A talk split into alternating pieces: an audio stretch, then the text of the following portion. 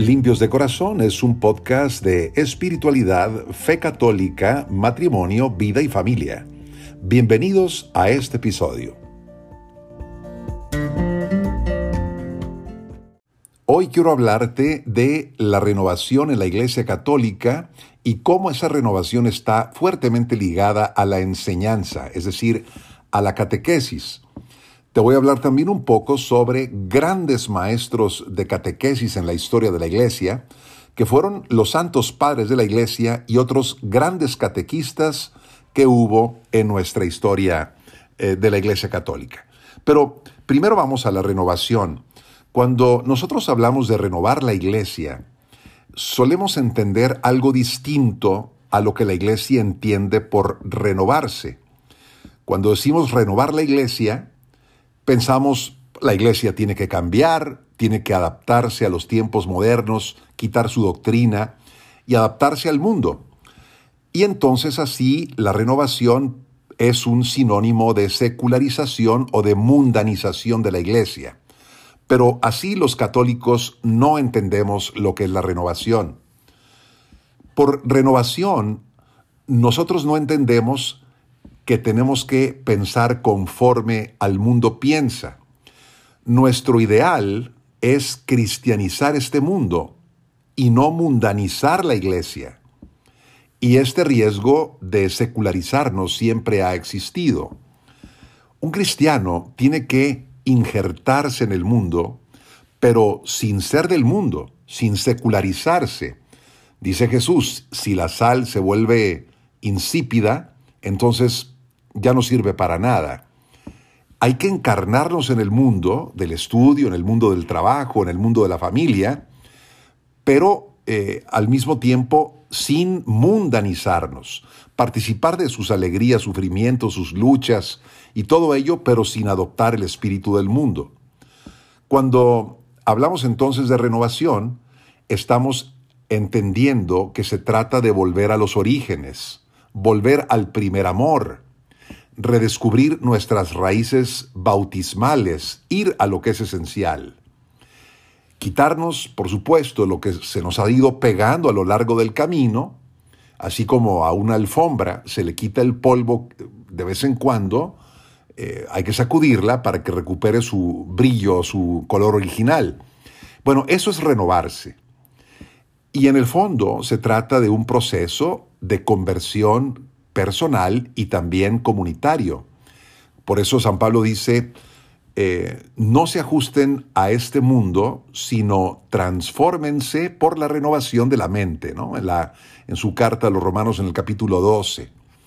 Así que renovarse no quiere decir pensar como piensa el mundo, sino eh, pensar como piensa Cristo. Y la auténtica renovación de la iglesia suele coincidir con un auge de la catequesis, porque la catequesis nos lleva a lo fundamental, nos lleva a lo esencial. Bien, cuando decimos que necesitamos renovar la iglesia, estamos hablando de regresar a las fuentes.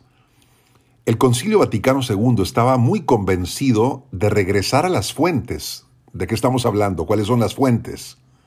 Bueno, los estudios bíblicos son las fuentes y también los estudios de los santos padres de la Iglesia. Después del Concilio Vaticano II, hubo un gran resurgimiento de los estudios de la Biblia para que todo el pueblo cristiano tuviera acceso a la palabra de Dios. Y también estudio de los eh, santos padres de la Iglesia, es lo que se llama la patrología. Eh, son ellos grandes maestros de vida espiritual, obispos, sacerdotes, teólogos de los primeros siglos del cristianismo, que son fuentes muy cercanas a Jesucristo. Y ellos nos indican la auténtica interpretación de las palabras del Señor. Entonces, regresar a la escritura, a la Biblia, a los padres de la iglesia y a las enseñanzas de los santos, todo eso forma parte de la renovación de la vida de la iglesia. Y otra frase de este punto número 8 del catecismo dice, así en la época de los padres de la iglesia vemos a santos obispos consagrar una parte importante de su ministerio a la catequesis. Y aquí el eh, catecismo nos pone cuatro figuras muy destacadas de los siglos primero al siglo sexto.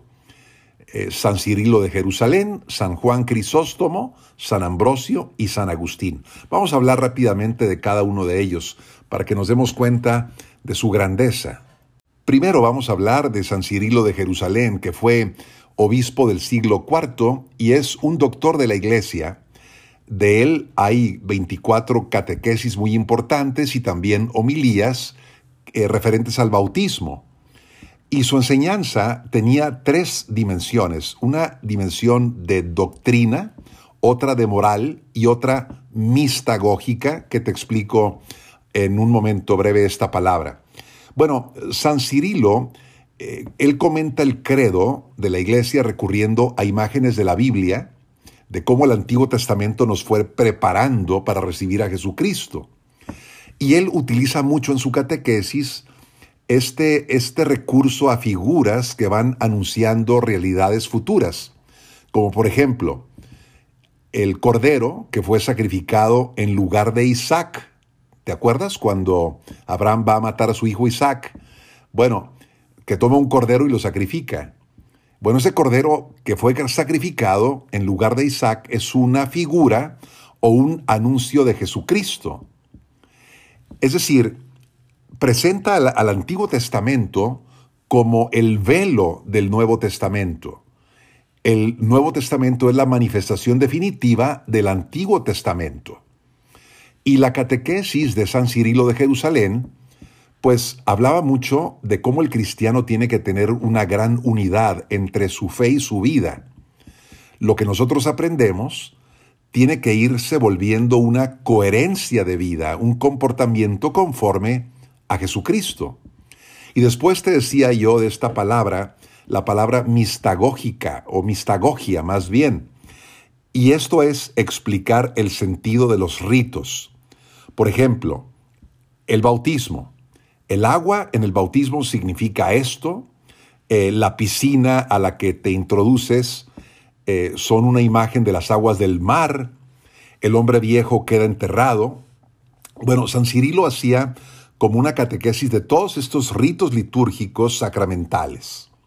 Por ejemplo, decía, has caído dentro de las redes de la iglesia y por lo tanto déjate captar vivo no huyas, porque es Jesús el que te pesca con su anzuelo, no para darte la muerte, sino la resurrección después de la muerte. Desde hoy mueres al pecado y vives para la santidad. Fíjense, qué bonitas imágenes usaba San Cirilo de Jerusalén para explicar los ritos bautismales. Decía, por ejemplo, también, tres veces te sumerges en el agua y otras tantas emerges del agua para simbolizar los tres días de la sepultura de Jesucristo. Es decir, en el bautismo, con ese rito, estamos imitando a nuestro Señor que pasó tres días y tres noches en el seno de la tierra. Nos explica por qué se derrama el agua tres veces en el bautismo. Es decir, todos los ritos son explicados, todos los símbolos de los ritos para que tengamos un conocimiento más profundo de Jesucristo y de su misterio. Es lo que se llama mistagogia. Bien, otro autor que se nos propone es San Juan Crisóstomo. Este fue obispo de Constantinopla, siglo V, y le decían el boca de oro. Eh, la palabra Crisóstomo quiere decir eso, boca de oro, es decir, un hombre con una gran capacidad de predicar el Evangelio hay muchísimos tratados de, que él escribió, 700 homilías, comentarios de San Mateo, de San Pablo, 241 cartas. Es uno de los grandes padres de la doctrina social de la iglesia. Fíjense, estamos hablando del siglo V, hace más de 1500 años. Y San Juan Crisóstomo insistía mucho en que los laicos asumieran su oficio de sacerdote, de profeta y de rey. Es decir, nosotros no, eh, no somos los que hemos ido descubriendo la importancia de los laicos en la vida de la iglesia, no. Es San Juan Crisóstomo ya el que nos lo enseña hace 1500 años. Te hablo ahora del tercer autor que es San Ambrosio. Fue obispo de Milán en el siglo IV, un hombre súper preparado culturalmente. Él se dedicó a estudiar la Sagrada Escritura y fue un gran obispo y un tremendo catequista. San Ambrosio tenía una manera muy particular de enseñar porque estudiaba y enseñaba al mismo tiempo. Tenía un lugar en la catedral, en una sala, en la que se sentaban los oyentes y él salía delante de los oyentes a estudiar la palabra de Dios. En vez de estudiar la palabra en el despacho y después darla públicamente, no. Él lo hacía al mismo tiempo, estudiaba y compartía lo que iba estudiando. Era como una, una catequesis pública. Eh, era eh, sentarse ante el público para que aquellos pudieran beber de su doctrina. Tenía como una, o hacía más bien, como una escucha orante de la palabra de Dios. Escuchaba, reflexionaba, profundizaba y comentaba en público. Maravilloso, ¿no? Un gran catequista, una joya. Y por último, San Agustín. San Agustín, que fue obispo de Hipona entre el 395 y el 430. Es decir, 35 años de obispo, uno de los grandes padres de nuestra iglesia católica latina, la iglesia occidental, un hombre apasionado por la fe, de una inteligencia impresionante, que dejó una huella muy honda en la vida cultural del mundo, podemos decir. Bueno, pues San Agustín tuvo un viaje largo, espiritual y también intelectual. Probó muchas cosas, entró en varias sectas, salió de las sectas, finalmente abrazó el cristianismo. Fue un hombre que buscó la verdad, un apasionado buscador de la verdad. Su madre Santa Mónica lo bautizó, pero también tuvo que convencerse por sí mismo de su bautismo.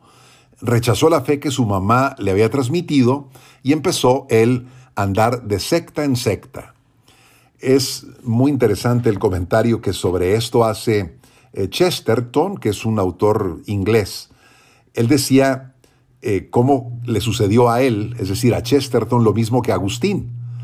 Decía, es como si uno sale de un barco de Inglaterra para descubrir el nuevo mundo, América. Sale navegando y de repente el capitán no se da cuenta y se pierde en el mar y el barco se regresa, gira 180 grados y regresa a Inglaterra. Y el capitán, cuando ve la costa de Inglaterra, dice, tierra a la vista, tierra a la vista hemos descubierto el nuevo mundo.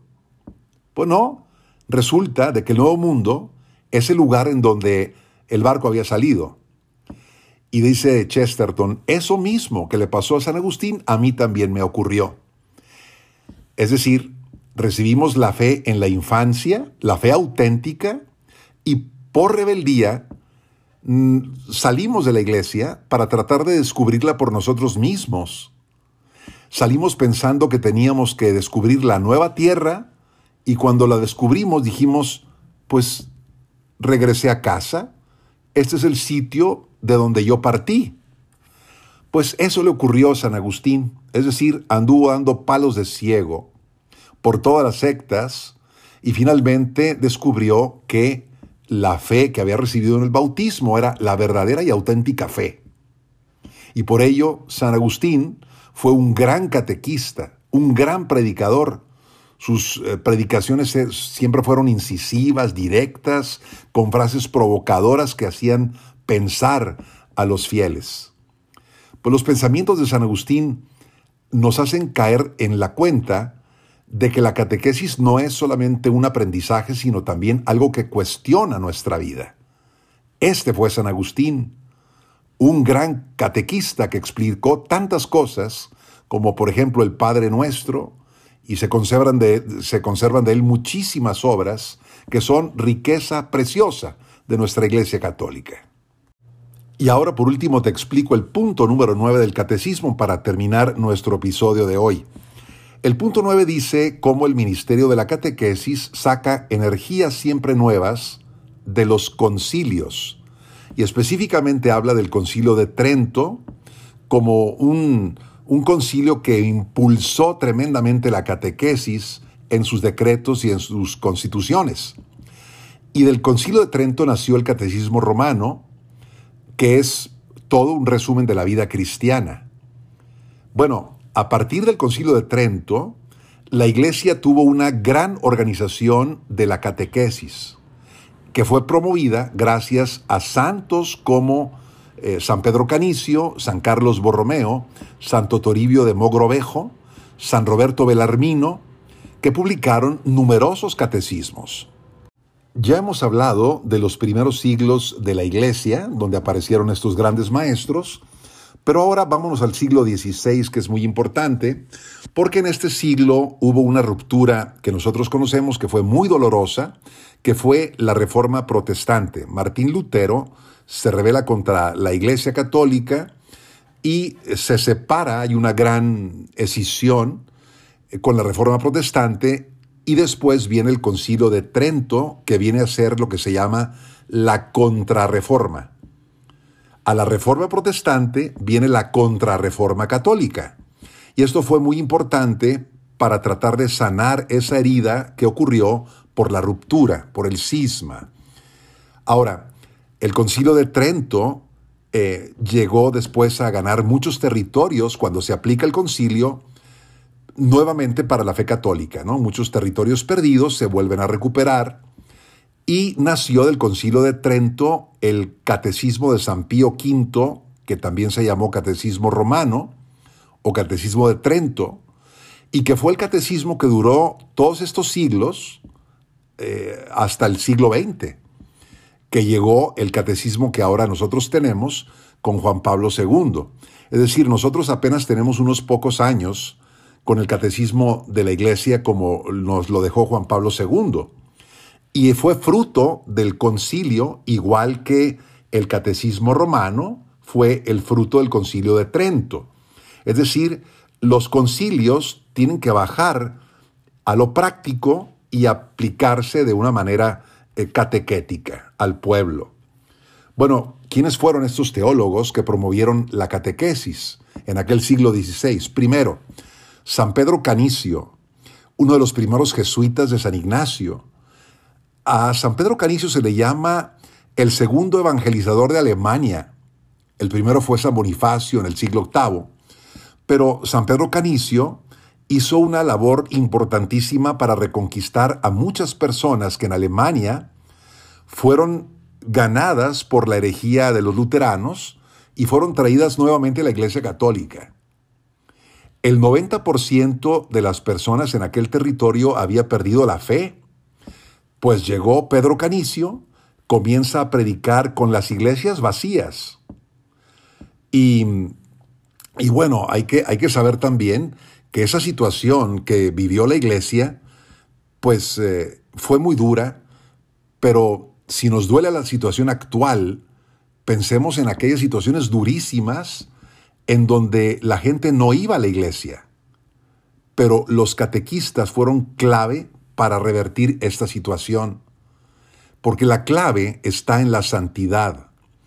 Pedro Canicio publicó muchos catecismos, los hizo muy sencillos, así como cuentan pues que los iba así como masticando, masticando, como lo hacen los pájaros, ¿no? Que mastican y mastican para darles en el pico eh, a, a sus polluelos la comida. Pues eso sí él. Hizo un catecismo breve para unos ambientes muy complicados. Después tenemos a San Carlos Borromeo, que fue obispo de Milán, que fue de familia muy noble, sobrino del Papa, fue amigo de San Pío V, de San Francisco de Borja, de San Felipe Neri. Y aquí lo que destacamos fue su dedicación a la formación no solamente de la catequesis de la gente, sino de los seminarios, porque él luchó porque los sacerdotes estuvieran bien preparados, redactó reglamentos sabios para formar a los seminaristas. Em, se dice que San, que San Carlos Borromeo tenía dificultades en la palabra, no era una persona muy elocuente, muy deslumbrante, era lento al hablar.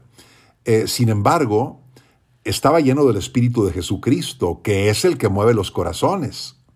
Entonces, ser catequista no es tener una boca privilegiada, sino lo importante es que la persona se vea enamorada de Jesús, convencida de lo que está predicando. Después veamos a Santo Toribio de Mogrovejo.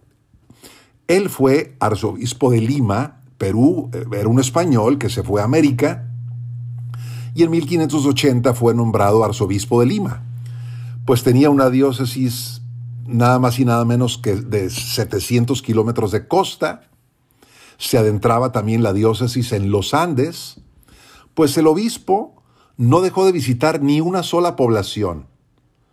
Eh, llegó a los indios, aprendió muchos idiomas, dialectos, y escribió catecismos en todos estos idiomas indígenas. Entonces visitó toda la extensa diócesis y llegó a confirmar, es decir, a dar el sacramento de la confirmación a Santa Rosa de Lima, a San Martín de Porres. Tuvo una impresionante labor como catequista y no paraba de trabajar este hombre. Se desplazaba por las selvas, por las montañas, pero llegando a todo mundo con un enorme celo de Dios. Y finalmente, el cuarto y último es San Roberto Belarmino. Es un modelo también de catequista, fue un jesuita, escribió dos catecismos y muchas obras de apologética. Escribió las controversias, pues eh, recordemos el, tema con los protestantes, ¿no? Había muchas, muchas disputas y controversias y él iba aclarando todo. San Roberto aprendió eh, a ser muy sencillo. Al principio los sermones de, de él pues estaban llenos de, erudición, frases con autores muy famosos, muchos adornos literarios, pero un día eh, pues le enviaron a hacer un sermón que no le, le anunciaron con anticipación y él se sintió que quedó en ridículo. Y entonces, ya a partir de entonces, empezó a predicar sencillamente frases de la Biblia y resulta de que aquellos sermones con frases bíblicos daban más frutos de conversión que otros muy preparados con muchas citas y con una gran erudición de la palabra. Y a partir de ahí cambió totalmente su manera de pensar y dijo, vamos a dejarnos de expresiones tan rimbombantes que no mueven corazones y vamos a la predicación directa a los corazones. Nos hemos dado cuenta en este episodio cómo nuestra Iglesia Católica se renueva con la catequesis, redescubriendo la palabra de Dios, a los santos padres de la Iglesia y a las enseñanzas de los santos. En la historia de nuestra Iglesia tenemos siempre que dar prioridad a la catequesis, a la formación, formarnos siempre bien y estar yendo a los orígenes del cristianismo, que son nuestras fuentes. Gracias por seguir este episodio de Limpios de Corazón. Soy el Padre Eduardo Jayen Cuarón y te deseo que tengas luz, paz, bendición y alegría.